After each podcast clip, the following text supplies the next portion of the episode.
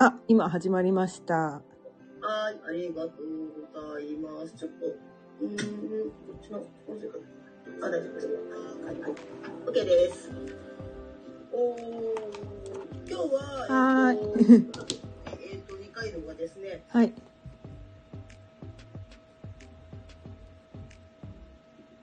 あ、声が聞こえなくなっちゃったな。はい、聞こえます？はい、聞こえまます。大丈夫です。はい。ちょいわるおかん、ゆうのみほろよいとあうけるということで、はいえっと、アダルトチルドレン専門趣味カウンセラーのかよ姉さんのチャンネルにお邪魔しているという状況です。はい。よろしくお願いします。この番組はあれですね、スタンド FM が基本配信の中心でして、はい。今日はなんとあっちゃこっちゃに多次元放送と、そうですね。はい。はい、なっておりますというはい形なので、あの、クローバー出版だとか他のチャンネル見てる方はですね、あの、ぜひ、えー、まああの、本本ちゃんはスタンド FM でいつもやってますということなので、かよねさんぜひフォローしてください。下の方に書いてます。あ、YouTube でもやってます。はい、YouTube。やってます。はいはい。書いておりますので、そちらの方からよろしくお願いします。はい、よろしくお願いします。はい、あの、では、あの、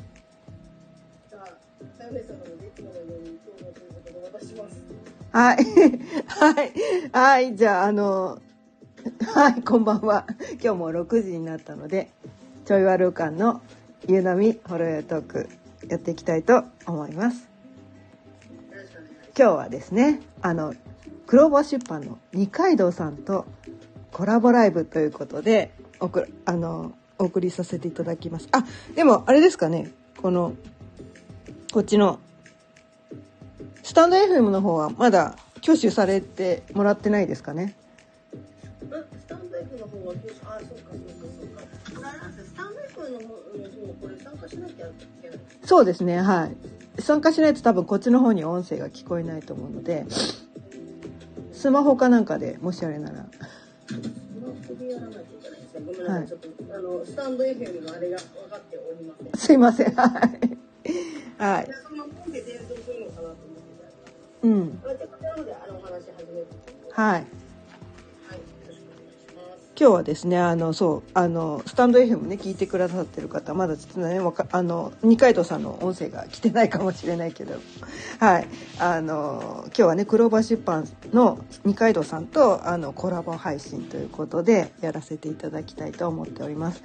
で、えっ、とね、こう、な、なぜ、このね、クローバー出版の二階堂さんとコラボラ、あの、ライブをしてるのかというと、まあ、今までもね、何度もね、お伝えしてきているように、この今私この出版に向けてあのね準備中だということをねたびたびお伝えしてきてると思うんですが、うん、そういうことなんですね。でそれであのそのねマーケティング部門をね担当していただいてるのがこのね二階堂さんなんですよね。うん、ということでちょっとねこのクローバー出版さんのこのまあ、クローバー出版さんの YouTube とかなんかあの何？Facebook グループですかね、うん、というところにもなんかこう一緒に今同時同時ライブ配信ということですごい現在ですね。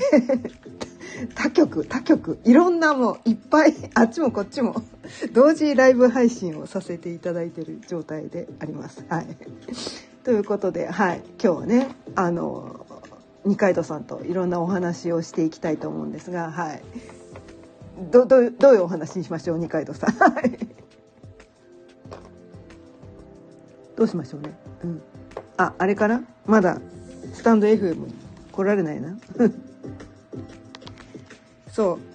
今ねだからどういうこの、まあ、書籍を書いてるかっていうのは、まあ、星読みについて星読みについてっていうか違うんだな。星読みを使ってこのね悩みを手放して楽に生きるためのね方法。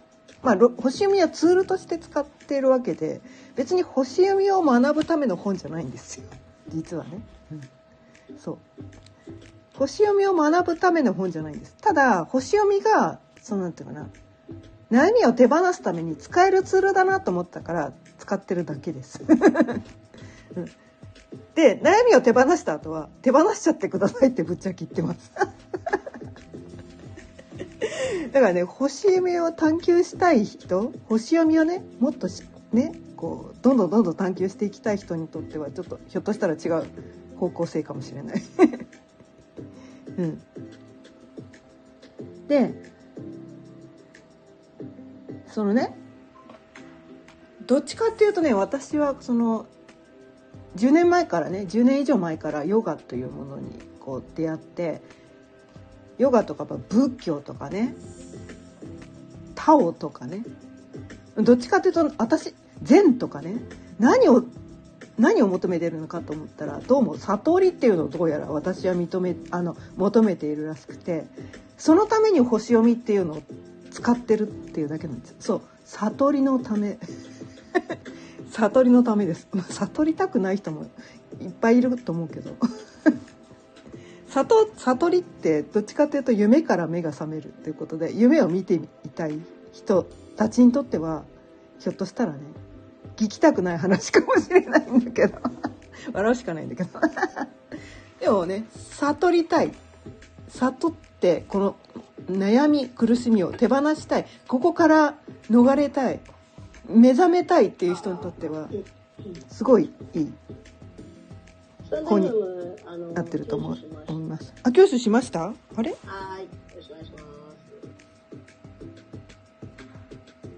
あれ？挙手挙手どこに来るんだろう？挙手でこっちで。あれ？こっちでなんかわからないですね。ゲストを募集。参加どれだろう？許可されると会話に参加できます。あ、あれですかね。あの、私とひょっとしたらフォローしてもらってないですか？ひょっとして、チャンネル。フォローしました。フォローしてます？はい。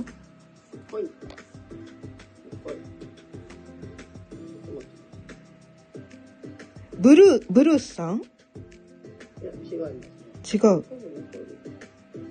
えっ、ー、と、あ、そう、ブルース、ブルースになってます。あ、ブルースさんになってます？あ、じゃあ。ブルースになってます。はい、あ、じゃあ。ブルースさんスピーカーになりました。はい。はい。これで聞こえますかね？あ、聞こえます、聞こえます。はい。はい、よろしくお願いします。はい、ありがとうございます。すいません、ちょっと段取りまで時間かかりまして、ということです。はい。はい。えっ、ー、と、多次元放送になっておるという今日の配信でございますね。はい。今、あの、ずっとお話ししていただいてたと思うんですけど、グローバ出版の方で本書いてて、ということで、はい、まあ、またね、あの、スピリチュアルのお話とかも今してましたけど、はい、なんかわ、笑っちゃうような感じで 話しておられましたが、どう、はい、どう、どうでしょう？さ、最近、その、かよねが、こう、なんだろう？うーんと、こう、行き着いた、生き方のコツとか。生き方のコツは、なんか、なんていうんですかね、えっ、ー、と、 non-duality ってわかります？はいはいはい。非二元。非二元。はい。結局はそこを伝えたいんだなっていうことで、で、あの、うん、まあ、今までね、もう、あの、星読みとか先生術っていうのをね、この本では書いているんですが、うんうん、今までのその一般的な先生術である、その、うん、いわゆる西洋先生術のことも書いてあるんだけれども、うんうん、新しい先生術っていうねこのヘリオセントリック先生術についてね、うんうん、あの、はい、書いてるんですよね。はい、でまだねそのねこのヘリオセントリック先生術に関する書籍っていうのが、うん、この松村清先生が書いている本しか今現在あまああるのかもしれないけど私が探した中ではちょっと彼が書いた本しか存在しなくて。ですごい彼ねめちゃめちゃ頭がいい人なんですよ。めちゃめちゃ頭が良くて、すごいこう何十年もその先生術の世界で生きてきた、まあ、学者さんみたいなぐらいの、このものすごい知識のある人だから表現方法がねすごい難しい難しい。まあね。難しいんですよ。すっごいこと書いてあるんだけどでもこれ理解するの難しいみたいな。あのー、なんていうのかな。本来はなんだろう難しいという簡単でありながらも難しいと言ったらいいのかな、うん。あのーなんかこの世の仕組みってやつだと思うし、生き方のコツとか我々の仕組みとも言うんだと思うんですけど、うん。本来そんなに複雑な話ではないんだろうけども、うん。その別に目に見えてるわけじゃないから、うん。なんかこういっぱい我々ってフィルターがかかっちゃっててこう、うんなんか分かりにくくなっちゃってるっていうのはあるのかなでそれをうんあのきちんと説明できる人がいると今度難しいんですよね。そうなんできちんすよね。と説明するから。そうなんであすよ。の本当に理論的に説明してくれちゃうと、うん。えなんかこう一般的にふわーっと生きてると「うん？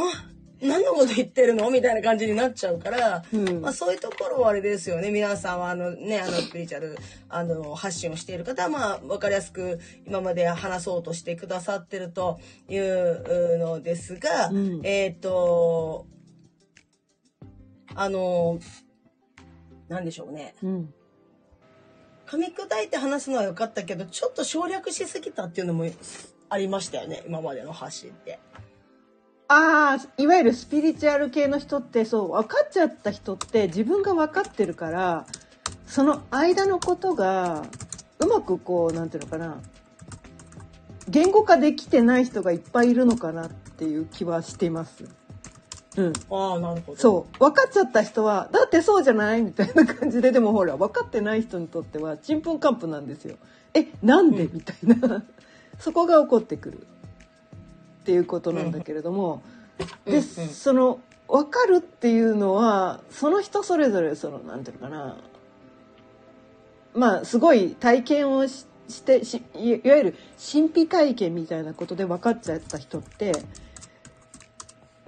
その神秘体験があったから分かったけどそこに行くまでにこうこうこういうふうにしたらそこに行けるんだよっていうそう言語化ができない人が多分すごく今スピリチュアル界には多くてだってそうじゃない、この世は一つだよみたいななんかそういうことになっちゃってるんだけどそれ分かってる本人にとっては分かってるんだけれどもうんうん。分かってない我々凡人にとってはいやマジ分かんないっすっていうことになってくるみたいなね。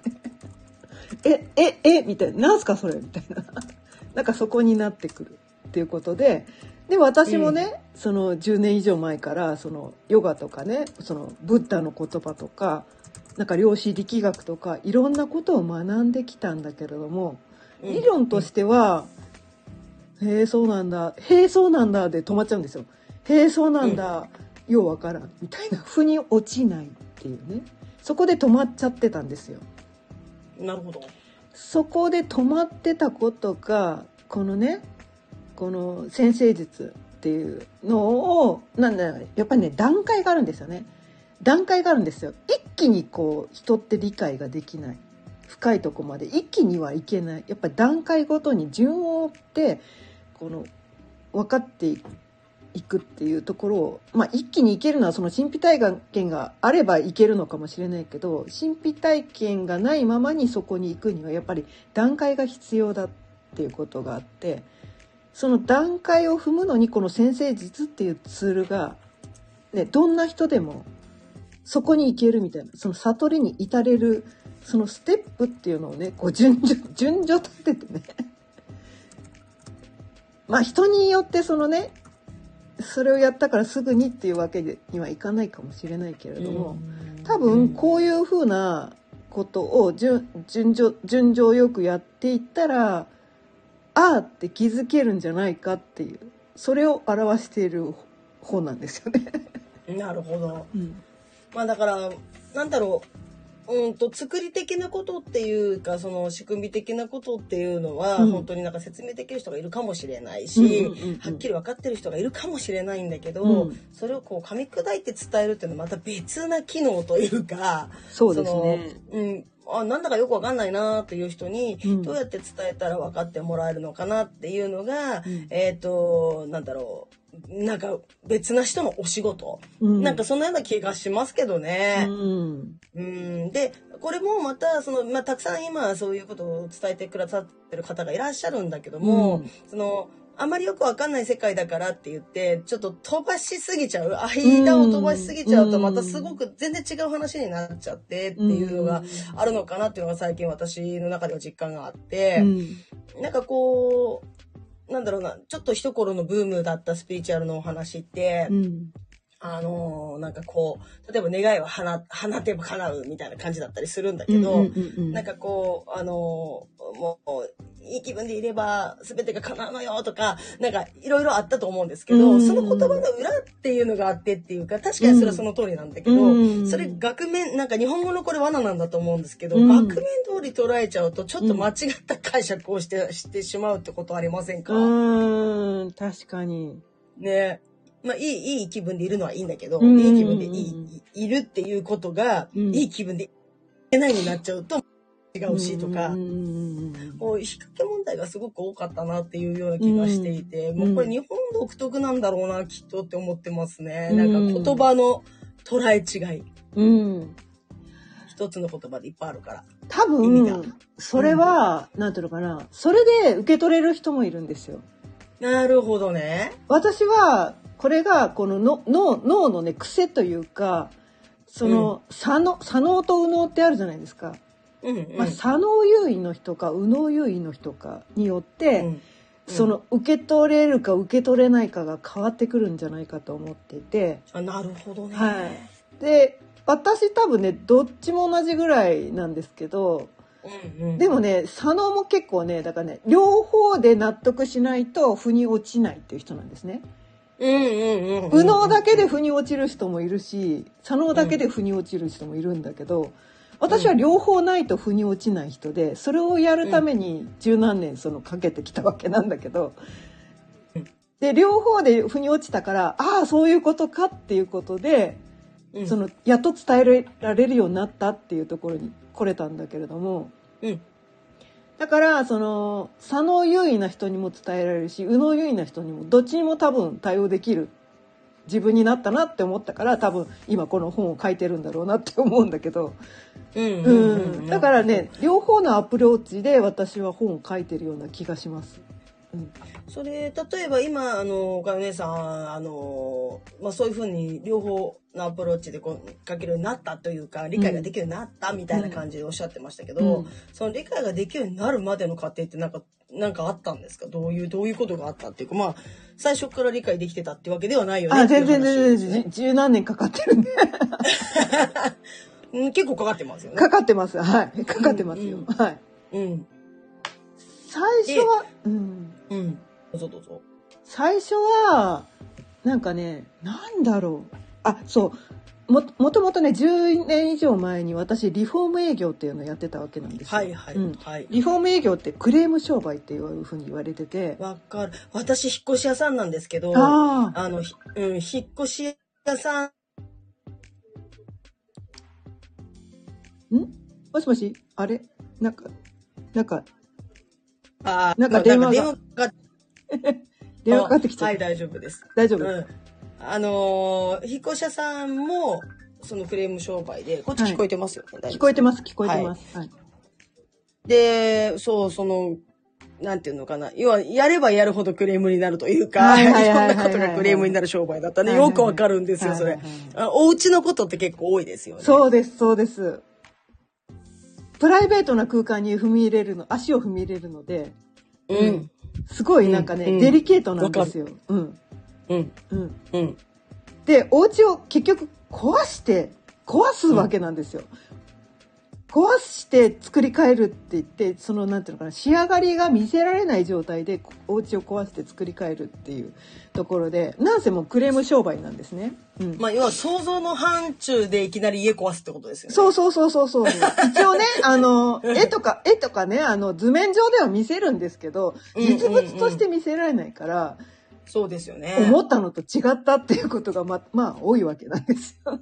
うんうんうん。あとは、なんか、そのお家そのものの、もともと図面がないとかいうお家があって、こう、壊してみないと中がどうなってるかわかんないっていうお家も結構多くて、うん。でその昭和56年以降のその建築基準法っていうのがあってそのこういうふうにしてお家を建てなきゃいけませんよっていうそう法律が決められたんだけどその法律を守って建てられてるうちとは限らないんですよ全てのうちが。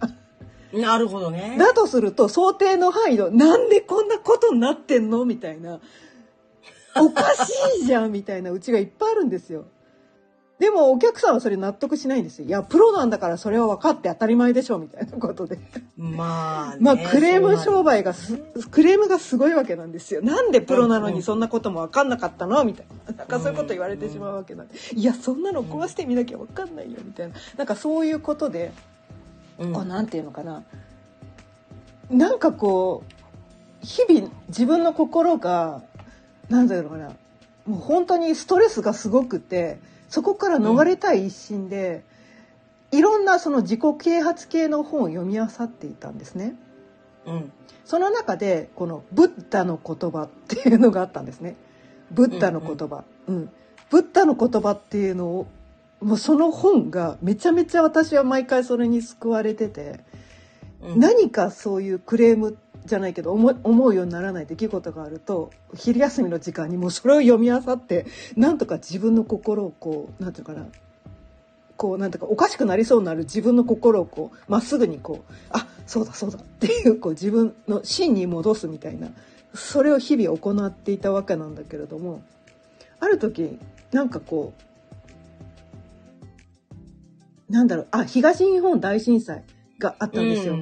あれがあって、はいもうなんかなんだろうそれがあってあその前からなんだけど結局そのリフォームをしても私はリフォームをすることでお客さんを幸せにしたかったんだけれどもリフォームをしてもそんなこんなで結局なんかクレームの嵐で全然お客さん幸せにできてないじゃんっていうところがあってななんだろうこれって思って私が私がやりたかったことってこんなことだったのみたいな。なんかそんな中でその私はななんだろう。その幸せにするためにはどうしたらいいんだろうっていうのをいろんなことを考えてた中である時バーってね自分の中にヨガっていう言葉が降ってきたんですよ。なんか知らないけど私今後にも先にもその神秘大会ってその時だけなんだけどヨガっていう2文字が自分の中にバーンって降ってきたんですよ。あのよく漫画の中にあるじゃないですか字が降ってくる感じ。わかる頭の上にドーンって。あドーンってそうそうそう。あの感じでヨガが降ってきたんです。で、その瞬間涙がブワーって溢れてきて。で、な、なんか知らないけど、これは神の啓示だって、その時、か神とか信じてないんだけど、ヨガが何かも分かってないんだけど、なんかもう、これは神の啓示だって思って、そのリフォームの仕事を辞めて、その時45歳だったんだけれども、うん、仕事辞めてリフォームの仕事辞めてヨガインストラクターの資格を 取りに行ったんです。ヨガ未経験なんですよ。その状態でね。45歳でその状態でヨガのインストラクターの資格を取りに申し込みをしたんです。へでそっからヨガの道に邁進してもそれまでほら未経験だからヨガの世界のこと何も知らないからもうちんぷんかっぱなんですよ、うん、ブッダの本は読んでたけど、うんうん、全然わけわかんないことをいろんな人が言ってて、うん、聞いてはみて「へえそうなんだへえそうなんだへえそうなんだ」って言っていろんな人の意見を聞いてその中でなんかこう素粒子物理学の本とかも途中に読んだりとかしてそれもなんか知らないんです。なんか知らないけど本屋さんで自分の目に飛び込んできたんです。よ なんかだそその頃はあれなんだ。もうとにかく何かこうまあ、何かを求めてはいるけども、求めてればそれがバーって、なんつうの、やってくるっていう。そう。自分の中に、こう、飛び込んでくる感じで、それが何なのかもよくわかんないけど、うん、とりあえず素直に、うん、素直になんかそれを取り入れていたら、その時は全然わかんないですよ。読んだけど、なんか面白いと思ったけど、よく理解できない。それを10年間ね、うん、いろんなことで積み重ねてきたことで、その中でそのブッダの言葉とか禅とかあとはタオってわかります？老子道徳教。はいはい、はい、そこら辺の学びとかその量子力学の講座もねなんか受けたんですよ。なんか知らんけど私。すごいっすね。で勉強めっちゃしたっすね。そうめっちゃ勉強しましたその10年間で。陰陽学とか。でももう、うん。あの、プロフィール、あの、私の方にも貼ってありますけど、はい。ね、個性、個性、えーすえっと、先生先生学、はい、はい。あと、マヤ歴とか、前歴あとハイパーパフォーマンスコーチ、はいあと、サクセスボディメイクコーチ、はいゴール瞑想、はいえっ、と、ヨガインストラクター1級、あと、まあ、べ全米のヨガの方。はいそうすごい？これ全米ヨガって。そうそうそう。いっぱいやりました。あヨガ、ヨガ系はめちゃめちゃ、あと、霊気もありますね。霊気ヒーリング霊気もやりました。あねと、アイエルベーダとかもね、あの、学んだりしてたんですけど、そう、はいだから、その時は、なんか知らないけど、それが必要な気がする。その時はよく分かってないんですよ。うん。で、後になって全部が、せその点と点が全部ダーッと全線につながってきて、今があるみたいな。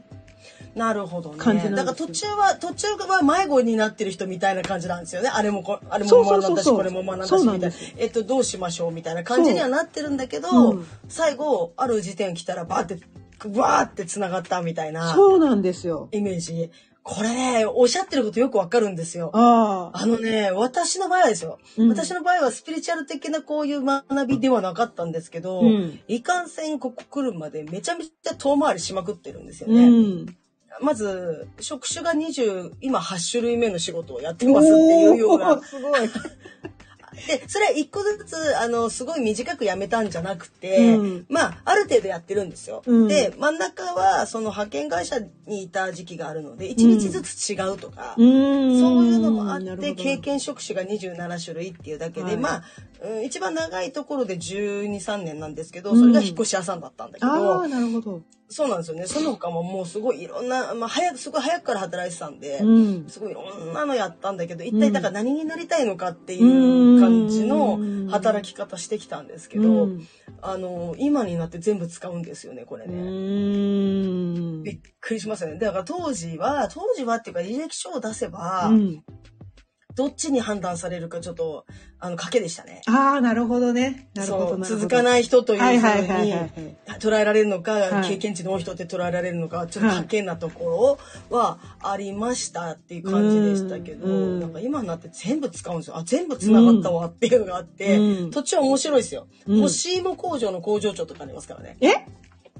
干し芋工場の工場長ええとか。そんなのあるんですか？面白い。そう何の意味あんねんこれって感じでしょうけど、はいはいはいあとなんかパン屋さんで催事出てたりとか、うん。あと何あったかな？なんかいろいろ、うん冠婚葬祭のご助会の営業とか、うん。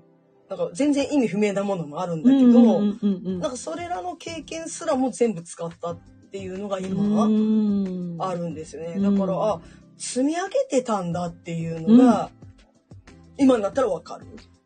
ほんと無駄なこと一つもないですよね。ないんだけど、うんでもやってる最中はこれ何になるんだろうってずっと思ってた。そうなんですよね。そうなんですよ。こんなことやってて大丈夫なんか、え、これをずっとやりたいわけではないんですよ。うんそれはそうなんです。ずっとやりたいわけではないんだけど、うんでもその都度は一生懸命やってるの。うんなので、その短くても突き当たり、自分がもうこれ以上限界だなと思うところまでは全部やってるので、うんまあ、ある意味そこでのある程度その学びっていうのうは、んうん仮に一日だけの仕事であってもできてはいるんだけど、やってきてはいるんだけど、はてこれは一体何につながるなんて全く分かんなかったですね。うん。うんでも最終的に何だろう自分っていうものを生きてればって話になるんだと思うんだけど、うん自分ってものを生きてるとそれが全部なんかこう身になる時が来るというか、うん。身になってしまったというか、そういう感じなんでしょうかねイメージ的にね。うん。これこんなにあのかよ姉さん学んだこうスピリチュアル的にターって学んだのがありますけど全部がこうつながってしまったという。つながりましたね。もう本当になんかこう、今日もなまたね、今日だから、その私、マヤ歴とかもね、やるんですけど、はい。マヤ歴のね、今日は私のこの、まあ、あの、マヤ歴って260日周期でね、その、自分が生まれた時のその金ナンバーがね、200、金金ナンバー260番まであるんだけど、私はその金ナンバー39ってやつで、今日がたまたまね、その金ナンバー39の日で、この日って、まあだから自分のその、ゾーリ金バースデーとかよく言うんですけど、その日はやっぱりねこうすごく大きな気づきがある時だったりもするんですけど今日今朝からやばかったんです、今朝からやばかったんですよ。たまたま、たまたま朝起きて開いた YouTube でなんか気になってその動画を見てみたらその本の紹介動画だったんですね。うんうん。でその本の紹介動画で言ってることがまさに私が今この書籍で書いてることと同じようなことを言ってたからうわこれを読まなきゃいかんと思ってえでもすぐ読めないなと思ったらたまたまそのうん私アマゾンプライムに入ってるんですけどアマゾンプライムそのなんかこう Kindle でね無料で読めるのが結構あるんですけど無料で読めたんですよその本が。だから今日一日かけてその本を読んでたんですけど。はい。それでなんか本当にあそっか私が伝えたいことと同じことを言ってる人がやっぱりいるわみたいなだから人それぞれその本質的なことはみんな形を変えていろんな人がいろんな形でそれを伝えているだけであって人それぞれそのなんていうかな生まれ持った個性によってその受け取りやすい情報っていうのもあるじゃないですか。表現方法。うん。どの表現方法が受け取りやすいかっていうのは個性が違うっていうのもねそのねその星読みでもねいろんなほあのやつで読み取れたりするんだけどうん。人それぞれそれをやってるだけなんだっていうのがねほんと腑に落ちてで今、うん。今書いてる書籍のいまいちそう私もなんかその曖昧な表現になってるところもあったりとかしたところがあそうかそういうことかっていうのが腑に落ちてちょっともう一回書き直さなきゃ書き直さなきゃいけないんだっていうのが出てきたんだけど。アップグレードできるような話でよかったですよね。それそうなんですよ。だからね、あのね、うん日々ね、結局、まあ何を伝えたい、この本で何を伝えたいのかっていうと、日々このね、宇宙のエネルギーっていうのはう移り変わっていて、日々私たちこうう気づきの連続なんですよね。うんうん気づきの連続で、昨日までの自分はいない、どこにもいないですよ。とすると伝えたい表現も毎日変わってくるから これうんこれだから私はまあある時期でねここここ打ち止めってして本を書くのかもしれないけど、その 何日か後には違うことをまた伝えたくなってるんだろうなみたいな。あでもそれってあってありだなって思ってるのは、うんうんうん。結局その皆さん発信する時まだその発信のスタート切ってない方の一番の悩みって、うん。あのなんだろう完璧になってないみたいな言い方されあるんだけどーはいはいはいはい。あのそれは現時点の思ってることでよくてそれが上,、上書きされてもいいんだと思うんですよ、うん。違うことになっちゃったとしても、うん。例えば最初に発信始めたことと、うん。えっ、となんか1ヶ月後に発信始めることって変わるじゃないですか、変わります。うんそれが経験値をそれをそれで言っていや前こんなこと自分で言ってたんだけど、うん実はってうんこういうことがあってそれによってこう分かったんですよねって話でいいような気するんですよね。本当それでいいんです。だからそのね、うんそ、それを、だから日々宇宙のエネルギーが変わってて、私たちも日々変わってるんだよっていうことをめちゃめちゃ私は伝えたいんですね。なるほど、ね。うん、そこを伝えたい。私たちはだから結局、自然の一部なんですよね。自然界で変わらないことなんて一つもないじゃないですか。うんうんうんでも人間も自然の一部なんだよと。うんうんだから移り変わっていって当たり前だよね。うんそだからその自分が自然の一部だ人間はほら自然とは別のものだって思うのが全ての悩みの根源なのかなと思ってて、そうじゃない。自分私たちも自然の一部なんだよみたいな。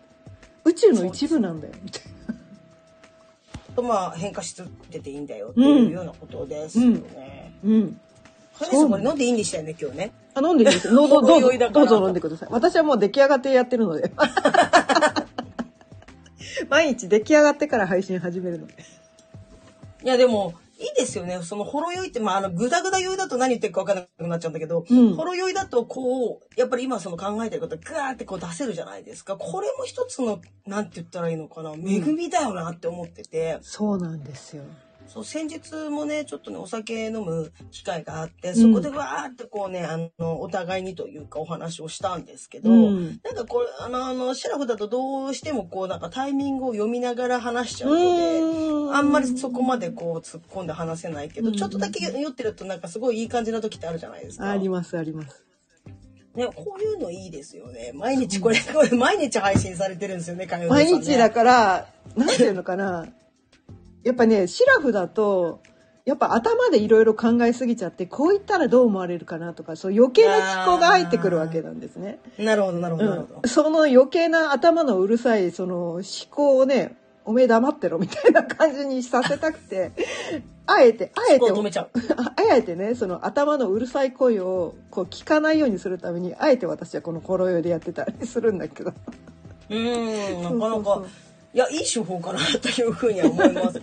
やっぱちょっとあのなんかこううーんとねなんかこうスピリチュアルのことを学んで、うん。えっ、とうまく使える人使えない人っていうのが出てきてて、うんいやもういっぱいたくさん学んだんだけど、うんなんかこうなんか別にそれがこうだからといって現実化してるわけじゃないんだよねとかっていう方はもちろんいらっしゃると思うんですけど、うんうんうんうんそこにまのなんかまず一つの要因としてはこの思考のうるささっていうのがありますよね。うん。あります。分かってるんだけど、この、ね、思考のうるささが思考するから、うんあのーそのスピリチュアルのメッセージをうんひねくれて捉えると、ひねくれてるわけじゃないんだけど、そのうんめちゃめちゃ考えて捉えちゃった結果、うんあ、そうじゃないんだよなっていうようなことになっちゃうっていうか、そういうのもあるのかなっていう感じで、なんかすごくし本当はシンプルなんだよね、きっとね。すごくシンプルです。うん、ものすごいシンプルで別に考える必要もないんだよなっていう感じのことで、うんで、私の中ですよ。私の中の結論だから、まだあの、ガイネさんとまた違うかもしれないですけど、ん私の今現時点の結論って、うん。スピリチュアルのことをうん体現しようと思ったら、すっげえ地味なこと積み重ねなきゃいけないんだなっていうのがよく分かああ。はいはい。はい。ぶっちゃけ日々の生活をちゃんとそうなんですよ。生活なんです。そう、そういう話でしょって話で、ううんわ、地味だったわ、これみたいな、魔法使いになる話でもなく、なんか覚醒して、なんかこう、うんなんか、何かこう、霊能者になるわけでもなく、うん。あ、そういうことじゃねえんだ、みたいな感じになっちゃって、だから人生をね、思い通りに過ごすためには、こう、本当にちっちゃいことをきちん、きちんと積み重ねて自分と向き合っていくっていうことでしかなかったっていう。そう、毎春毎春、なんか、い、自分を生きるみたいな。なんかそんな感じですかね。うん、自分な感じじゃないですよね。自分に嘘がない状態でいつもいられるかってそれの積み重ねだけなのかなって思いますね。うん。うん。結構それが邪魔入るじゃないですか。ああ、まあ、はいあの思考がね、思考がうるさいこと言うからね。うん。めちゃめちゃ邪魔入りまくって、今いい感じで来てるのにっていうのに、例えば、ふって横から何か、あの、話降ってきたりとか、うん。ふってなんかしたら、うわーって考えちゃうじゃないですか、思考考が。えちゃうんですよ。で考えちゃって、あ、これだったら得かなとか、これだったら損かなとか始まって、うん。で、結局一日の終わりに、あ、またやった損得みたいな感じになっちゃうっていう、これの繰り返しやってるよなと思ってて。でもね、私ね、それも、それも、ある、ある種で恵みなのかなっていうふうに思ってて。結局、私たちって、その試行錯誤したいんですよ。考えたいね。確かに。悩みたい頭使う。悩みたいの。悩みたい。悩みたいの。だって、うん。だって、毎日毎日、1たす1は2っていう計算問題だけをしていたいですかって話なんですよね。まあ、しめんどくさいですね。つつなんかつまんないんですよそれだと。分かりきってることを毎日やってるだけだとつまんないから難しいことやりたくなっちゃうんですよ、じゃあ難しくするんだね。するの。わざとしてんの。それみんなみんながねわざと難しくしてんの。それやりたくてやってんの。であやりたくてやってるんだってもし思えたらどんなに難しいことが来てもなんていうのかな。ちょっとね楽しみになるの。あ、難題来た？そっか。難題来た？みたいな。難題自分で作ってしまったみたいな感じだ。そうそうなんだだから難しいゲームをやる時の前のワクワク感に近い風にもし捉えることができたら、ね、簡単すぎるゲームをやっても面白くねえじゃんこんなの誰でもできんじゃんみたいな。うん。それやっててもワクワクしないんだよそのねもう生まれ持った個性によって違うんですよ人それぞれ。そうね、難しいゲームが好きな人と簡単なゲームが好きな人がいてい。まあね。そうそりゃいるでしょうけどね。で自分がどどっちのどっちの人なのかっていうのに分かったあの気づいたらああって分かるわけなんですよ。自分だから私は波乱万丈の人生だったんだけど私は難しく考えてその難しい問題が来た方が燃える人だったからああ、うんそういうことか 気づいちゃったんですよね。なるほどね。だどどういう人がいてもいいんですよどういう人がいてもいい。うん。難しい問題を好きな人はそういう問題が降ってくるし簡単な問題が好き、まあ中くらいの人もいるしねその程度問題が人それぞれだからうん。どどの人のが正しくてどの人が間違ってるは一切ないんだよねみたいな。っていうところになっちゃうと、もうね、これね、今本当に元も子もない話になるんだけど、そのまんまで、あの、一生懸命悩んでるじゃないですか、皆さんで。ね、せんいろんな先生に相談したいって思うんだけど、それ自体が OK っていう話にそうなっちゃそううそうからそう、そうなの。悩んでること自体が OK って話になるから、答えないよ、みたいな。だから、うんそこに結局なんていうのかな自分で気づくっていうのが大事なんですよ。人から、あなた、悩みたくてな悩んでますよねって言われても、そんなわけないです。そんなことありませんって言って受け入れられないじゃないですか。うん、うん。そこに気づかせるための本が今書いてる本なんですよ。自分で気づかなきゃダメなんです。要するに自分の人生なんか自分でなんですよね、結果的に。そう。自分で気づいて、あ、うんそっかって、そこに行けないと次に行けないんですよ。なるほど。気づくっていうのがすごい大事で、その答えだけもらっても人って気づけないんですよ。と言ったら気づくだけでいいんだ。気づくた、気づくのがすごいね、人によってそのね、何によって気づくかとか、あとはね、うん。タイミングもあるんですね。その、うんうんうん。誰の言葉で気づけるかっていうのもあるし、あとはもうね、う最初からどこで気づくかっていうのはね、まあホロスコープ見ちゃうと、え決まってるっていうのもあるんだけど、出ちゃってるんですね。出ちゃってるんだけど、まあそれをね、してしまうと面白くないから見ない方がいいと思うんだけど。まあ、先先生に、術師が見ない方がいいですよ。私はね、あの、そう、あの、未来読みしない人なんですよ。なるほどね。答え知りたくない人だから。うんうんうんうん自分で見つけたい人だから、私はね。人によって違うと思いますよ。先に知りたい人は知ればいいと思うけど、私はうんうん答えをさ先に知りたくない人で、自分で答えを見つけたい。そこに自分でたどり着きたい人だから、私はそれをやる人なんですね。うん。うんだから私のなんていうかなこの音声を聞いてくれる人とかもし私のほ本をねもし買ってくれる人ってそういうなんか回り道をしたいこう面倒くさい人。なのかな。いやまあでもそれも楽しいんだったらいいんだよねっていう話だから。結局そのなんだろう結論的に言うと何が降ってきてどんな風になったとしても、うん。ああこれを私はやりたかったんだと楽しめるほかないわそう。けでしょうねそう。きっとね。で、うん悩みが多かった人ほどその回り道が大きかった人ほどそれに気づいた時の喜びもその分だけ大きいんです。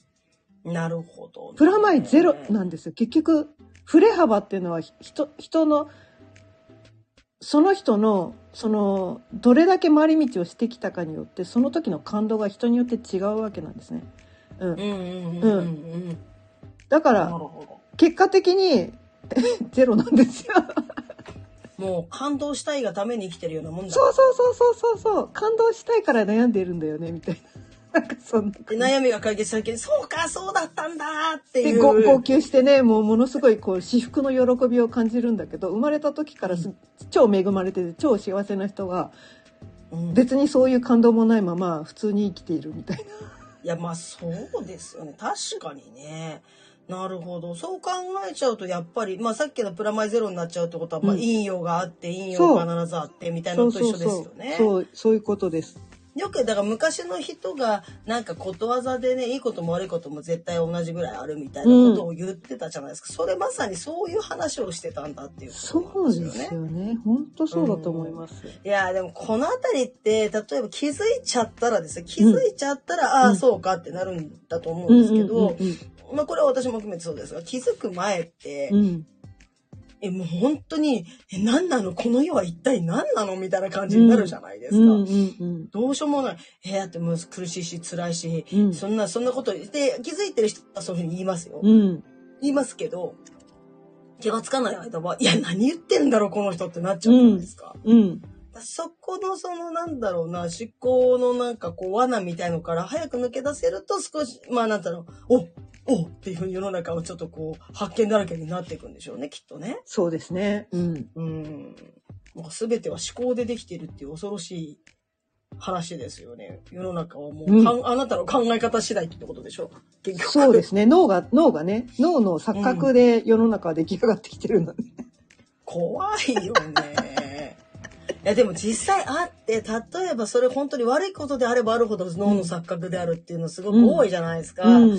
あのーまあ私もちょっとあの身の回りの人でそういう話があったんですけど、うんなんかすごく周りから攻撃されてる気がするって言って、もうすごく怯えてる人がいたんですよ。はいで、しまいには私からも攻撃されてるとか言い出して、うんで、一回言ったんだけど、じゃあちょっと落ち着いて考えてみようって、うんこういう風な気がする、ああいう気がする、そう気がするって言ってたけど、実際攻撃したかい？って聞いたら、うん。されてない。うん。そうだよねって、してないんだよ。うん。されてる気がするって言ってるだけなんだよ。うんわかるっつって。うん。私は知って、うんえ、攻撃してない。なんとも思ってないんだよ。申し訳ないけどっていうのがあって。うんだからそれ、それが結局自分が自分の世界を作ってるってことなんじゃないのって話したことあったんですよね。うんだからその変なその思考の中で、うん。この人は攻撃する、私、あの人も攻撃するって思った世界の中に生きてれば、うん。その中にいる自分は確かにうん。攻撃される世界で生きてる自分ですよね。うん。っていうことですよね。うんた簡単に言えばそういう話なんだってうん。いう。うん。うん。あ本当にいたこういう人と思ってうん。うん。びっくりしたことがある。え、だってうち何もしてないのにとか思って。うん 何もしてないのにあの私に攻撃されてることになってるっていう世界があるんですよ別に。うん。私が見てる世界とは別にあるわけですうよね。ん。面白いなと思ってこれが考え方次第で作る世界ってやつなんだみたいな考え方捉え方感じ方うん。うん次第で全部世界を作ってるってことなんだっていうふうに思ったことありましたね。うん。だ本当ってこっちはに。何もしてないんだよ本当に。ね。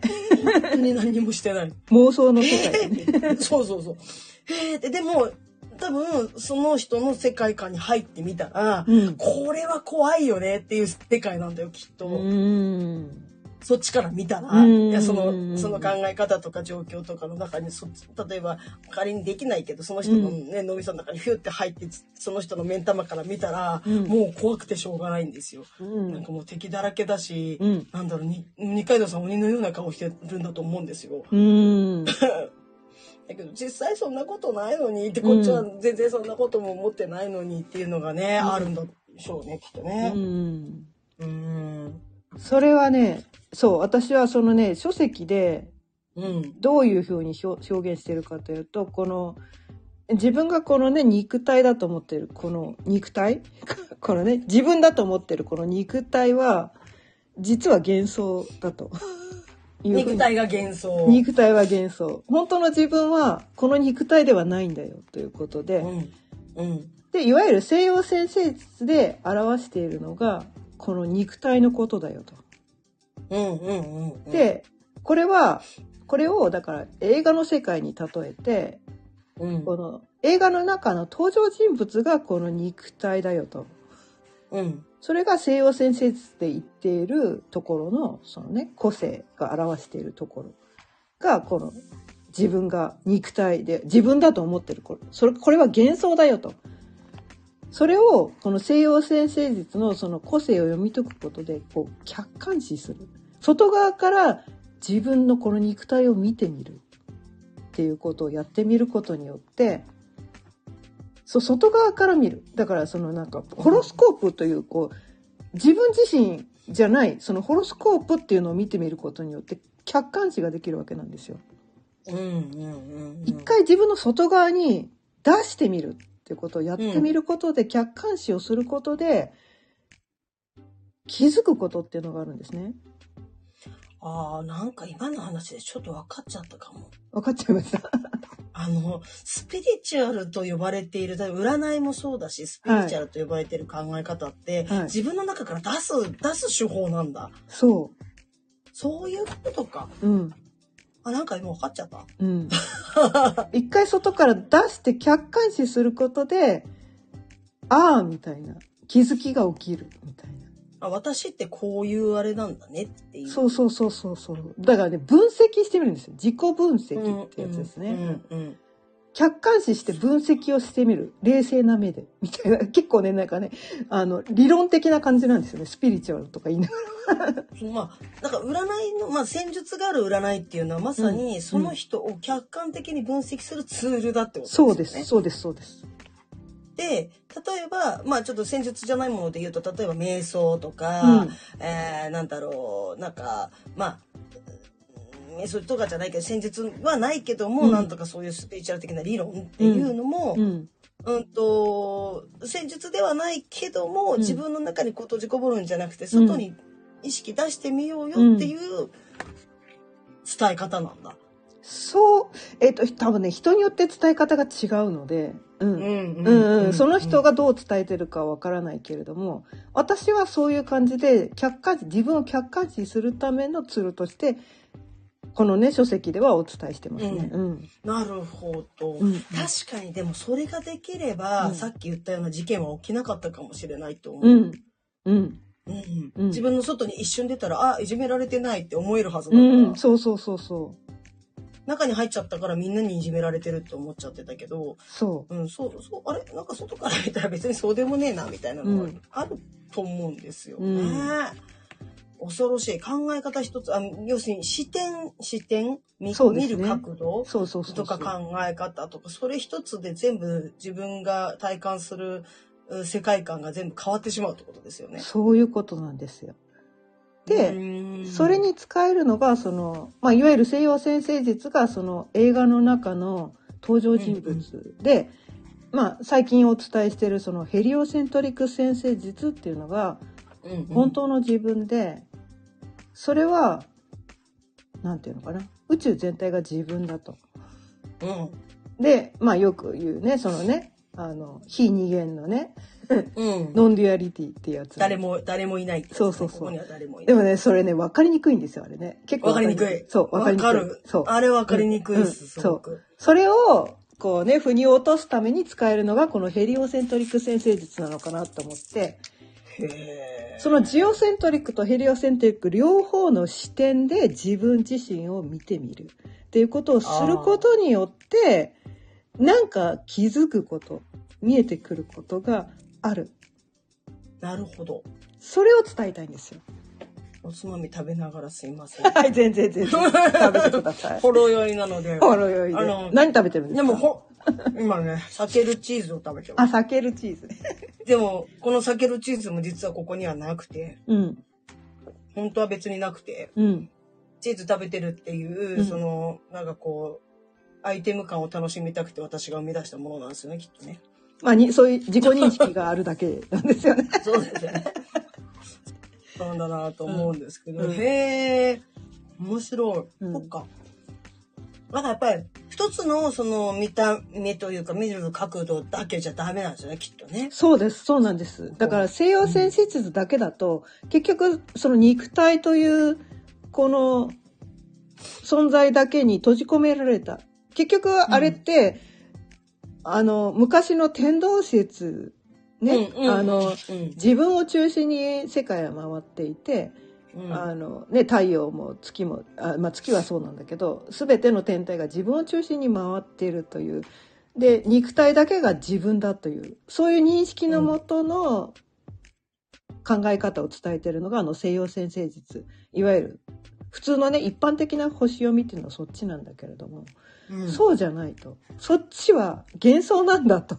でみんなそこにとらわれちゃってるからうん。占いの依存になってるんですで、占いに依存してる人で幸せそうな人見たことあります？みたいまあ幸せだとあんまり占いに依存する必要性がな。ないのかそうです、もしれそうないなって。いうそうですよね 感じが。そう、うん私はね、そのね、占い依存から、これ、目を覚まさせたい。だからどっちかっていうと、ビジネス的に言うと、アウトなことを私はやってるんですよ。そうなんですよね。ねまあ、占い商売で言うと、まあ、依存してもらった方がリピーターになるそうなんですよ、そうなんです。うんそうなんです。そうなんですよ。もうそこがね、私ね、私はそこが、や一番やりたくないことなんですね。私のセッションは一回受けただけでもう次受けなくていいですって言ってビジネス的にもうねアウトなビジネスをやってる 継続性がないっていうね。継続性がない。依存させればいいって分かってるんですけど、それができないのが私なんです。まあでも結局そういう人これから増えてくるのかななんて私も実はまあこの業界やってて思うんですけど、もちろんおっしゃるように、そのお金だけを、ま、お金をこの人にだけ回せばいいんだったらその手法でいいと思うんだけどっていうのはあるけど、結局のところそうやって根本解決に全くなっていないのでっていうことで言うと、うんうん。あんまりね、おすすめできるものじゃ今後なくなっていくんだろうなっていうのを感じていたので、まさにそうなのかなというふうに思いますけどね。うーん。結構。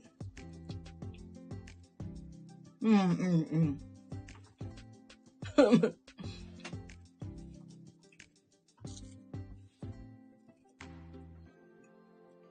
うん。うん。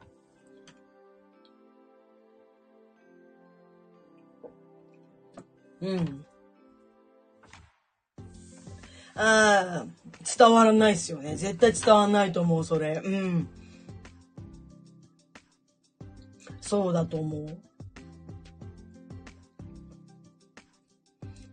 さすがかよねえです。かよねの腹くぐりがかっこいいです。みたいな感じですけど、さあ、あの、今日はそのかよねさんをね、初めてこう、アバターですが、初めてこうご覧になる方もいらっしゃると思うので、まあちょっと今かよねさんのこ、あの、してることをまたちょっと改めてご紹介したいなと思うんですけども、はい。あの、今、あの、黒バ出版で書籍執筆中ですということで、まあ、あの、絶賛今書いてる最中ですよっていうお話を、あの、先ほどもしていただきました。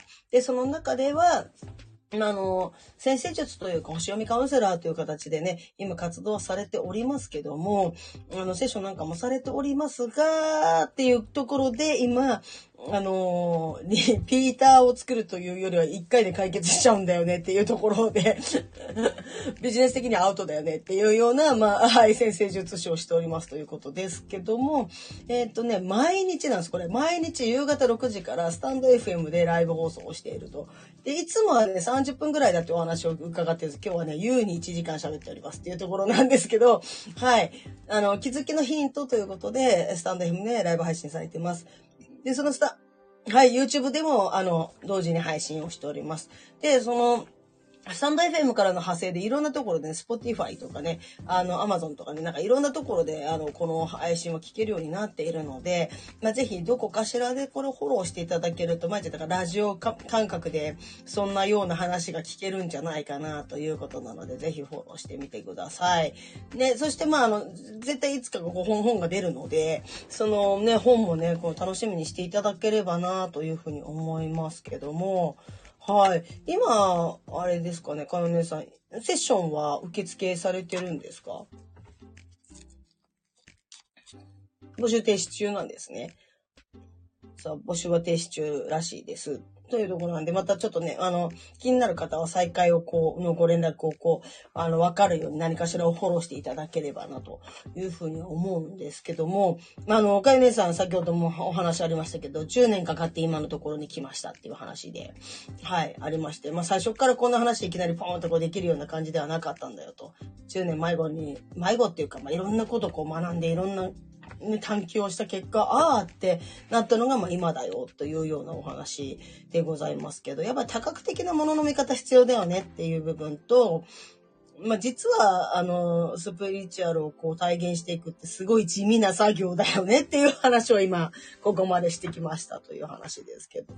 いや、残念なことにすごく地味ですよね。もうこれ絶対売れないわって思うぐらい地味だったっていう。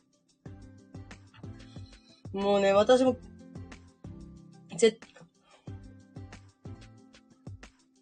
うんうんうんうん。でも意外とそうじゃなくて、うわ、すっげえ地味なことしたらなるんだ、それ、みたいな。いや、そこか、みたいな感じになった時に、まあ私もそれをなんかなんとなく気がついた時に、に、がっかりしたというか、うん、なんていうか、ああ、これもう、これじゃ売れねえや、と思っちゃって。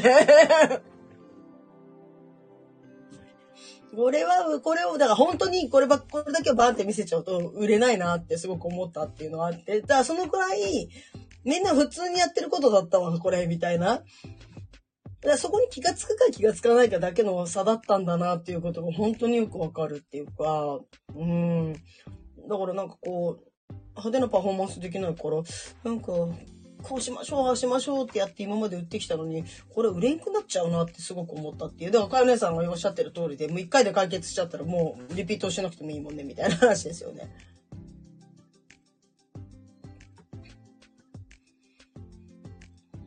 辛い。辛い。めっちゃ辛いんですけど、まあ、これ、そうなんですよね。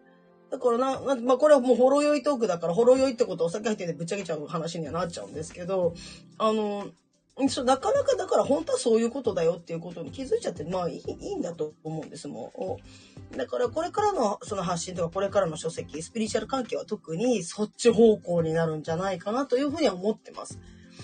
うん、なのでなんかこう、あ、実はあの、ほなんか本当の局面ってこういうことだったんだなとか、うん。やっぱいろんな角度でちょっとものをね、話してくれる人がいないと、やっぱ分かりにくい世界だと思うので、まあそうなるのかなとは思いつつも、わあ、この話みんな理解しちゃったら一周戻ってきてみんな足元見るようになるからなんか普通になっちゃうわと思って。みんな空浮かなくなっちゃうわ。うん。おっと？その次の段階。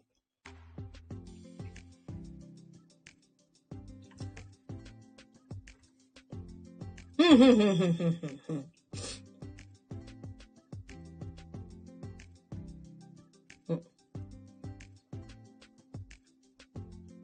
うん、うん、うん、うん、うん、うん。うん。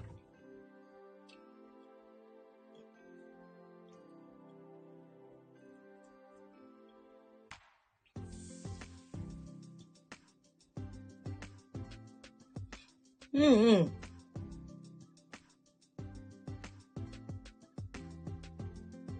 うん。なるほど。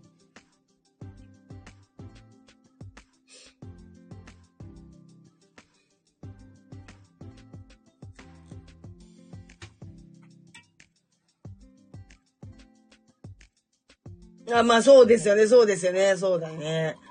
そっか、そっか。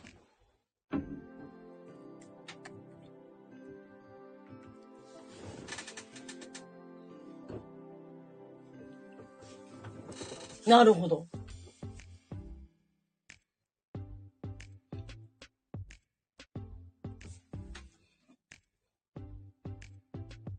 うん。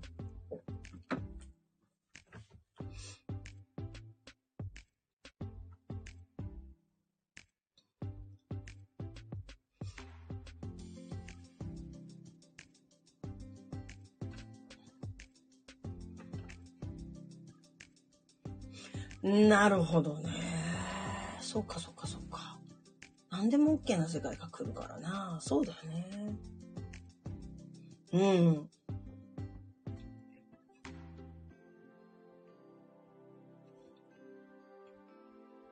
うんうんうん。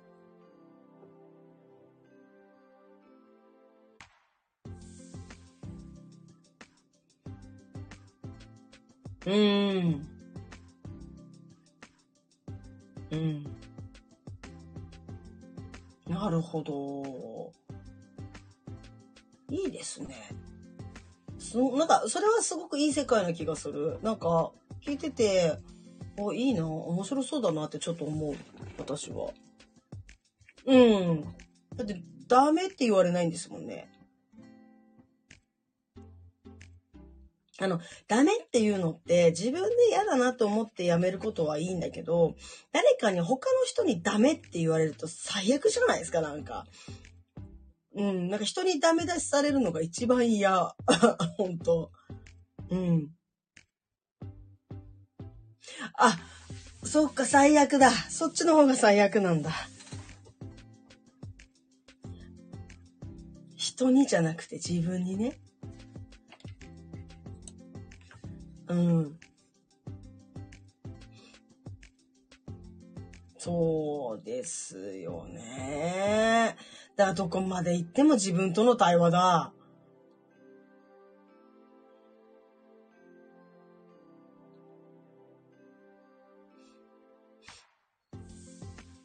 うん。ってことは、もともとはあれですか？かよ姉さんも自分にダメ出しばっかりしてきたってことですか？あ、なんそのつい最近解けたんですね、それが。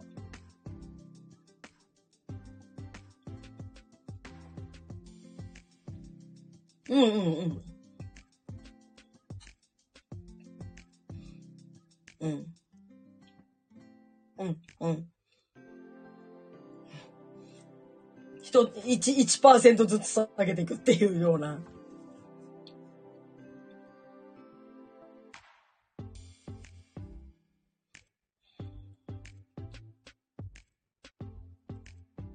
うんうんうん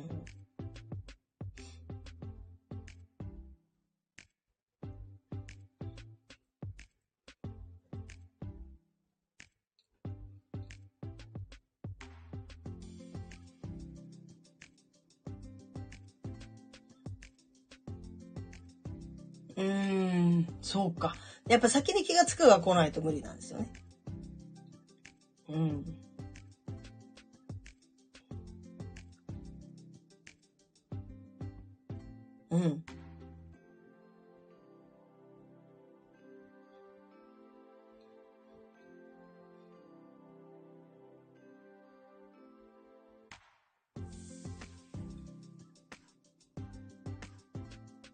すごい。すごい。毎日やるってことは1年やったら365配信ですからね。めちゃめちゃ、ね、わわわわ、あ、もうじゃあ1年以上やったということですね、今日ね。はい。今日は367回目の配信にして、えっ、ー、と、ちょっとコラボ配信ということで、いつも20分とか22分とか28分とか30分とかなんだけど、今日は1、そう、1時間以上喋ってますっていうことで、これ、まあ、でもここが一番大事なとこだったなっていうようななんとなく感じはしますね。うん。とにかく気がつけと。いろんなその小さなことに気がついていこうぜっていうのが、まあ今日のあれかなって味は。あ、コメントありがとうございます。坂本さん。かよね、アバターも、テンガ、テン、テンガロンハットだ。やっぱり男前ですっていうコメント来てますね。ね、そうなんですよ。このアバターそっくりです。なかなかいい感じにできてて。似てる似てる。似てる、本当ということですけど、じゃあまあ、まあ、ほろ酔いなんでぼちぼちこの辺りかなと思うんですが、かよねさんじゃあ皆さんになんか今日の締めメッセージいただけますでしょうか？はい。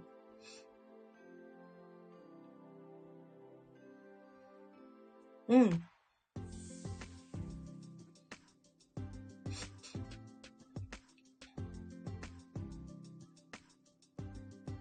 は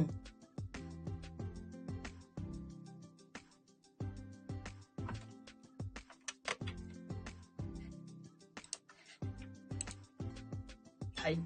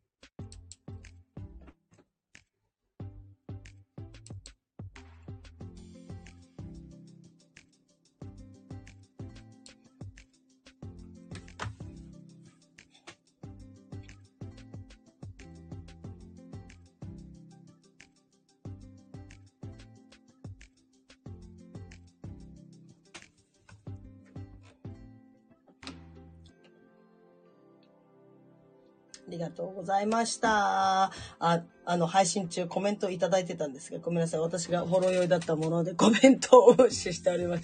皆さんありがとうございました。はい。で、今日の配信はこんなところでしょうかね。あの、皆さんぜひ、はい、かよねさん毎日配信してくれてるので、なんか気がつきたいなと思ったら、ぜひ気がつきたいと思うときに、えっと、配信聞いてみてください。ということでございます。はい。では皆さん、この辺りで、さようなら。ありがとうございます。